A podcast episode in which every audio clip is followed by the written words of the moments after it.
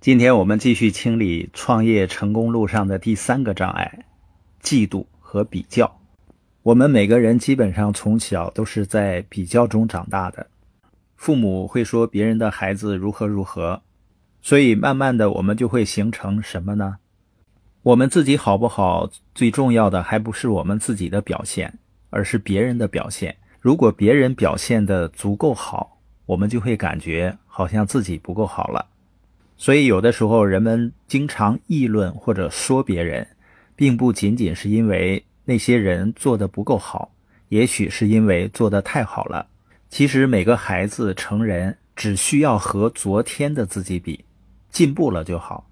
拿自己跟别人比较毫无意义的，尤其是你在建团队的过程中，甚至会危害自己的生意，因为你跟那些做事情少的人比较，你可能会有一种不正确的骄傲和优越感。当你看到那些比你做得更好，似乎比你更有才华的人，他的演讲能力更强，你可能会嫉妒，缺乏安全感，甚至感觉自己是一名受害者。你发现人是不是很有意思？他甚至会在别人的成功中受到伤害。其实你是忘了，只要你还在坚持，你努力的在进步、成长，拒绝放弃，你已经是一个大赢家了。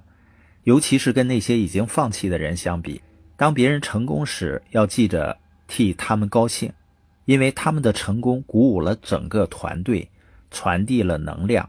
当别人停步不前或者不能达成目标的时候，要有同情心。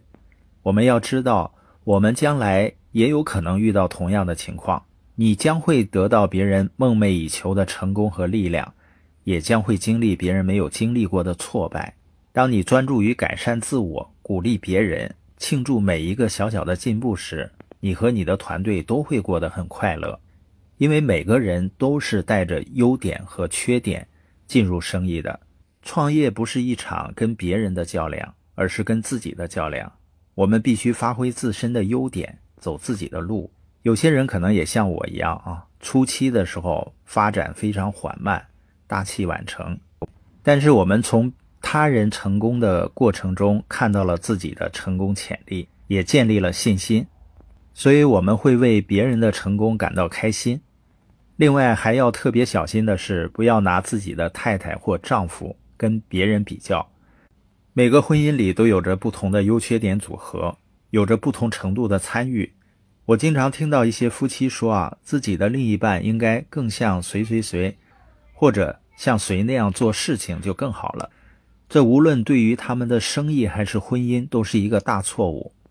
如果另一半老让自己感到不如别人，谁还愿意？跟你一起做生意呢，你们要相互鼓励，感激对方给予的帮助，然后提升自己。这是你的故事，由你谱写，你要尽情享受，欣然接受。